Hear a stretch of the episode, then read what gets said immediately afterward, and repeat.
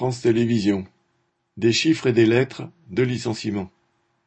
Ariel Boulin-Prat et Bertrand Renard, deux présentateurs historiques de l'émission Des chiffres et des lettres, ont été poussés vers la sortie par France Télévisions après 36 ans de CDD pour l'une et 47 ans pour l'autre.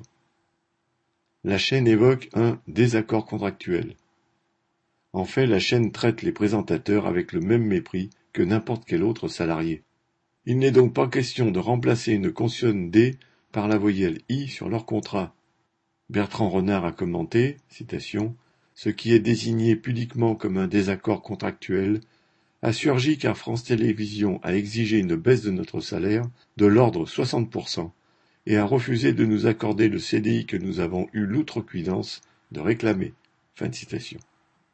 France Télévisions avait peut-être oublié que Monsieur Chiffre savait compter.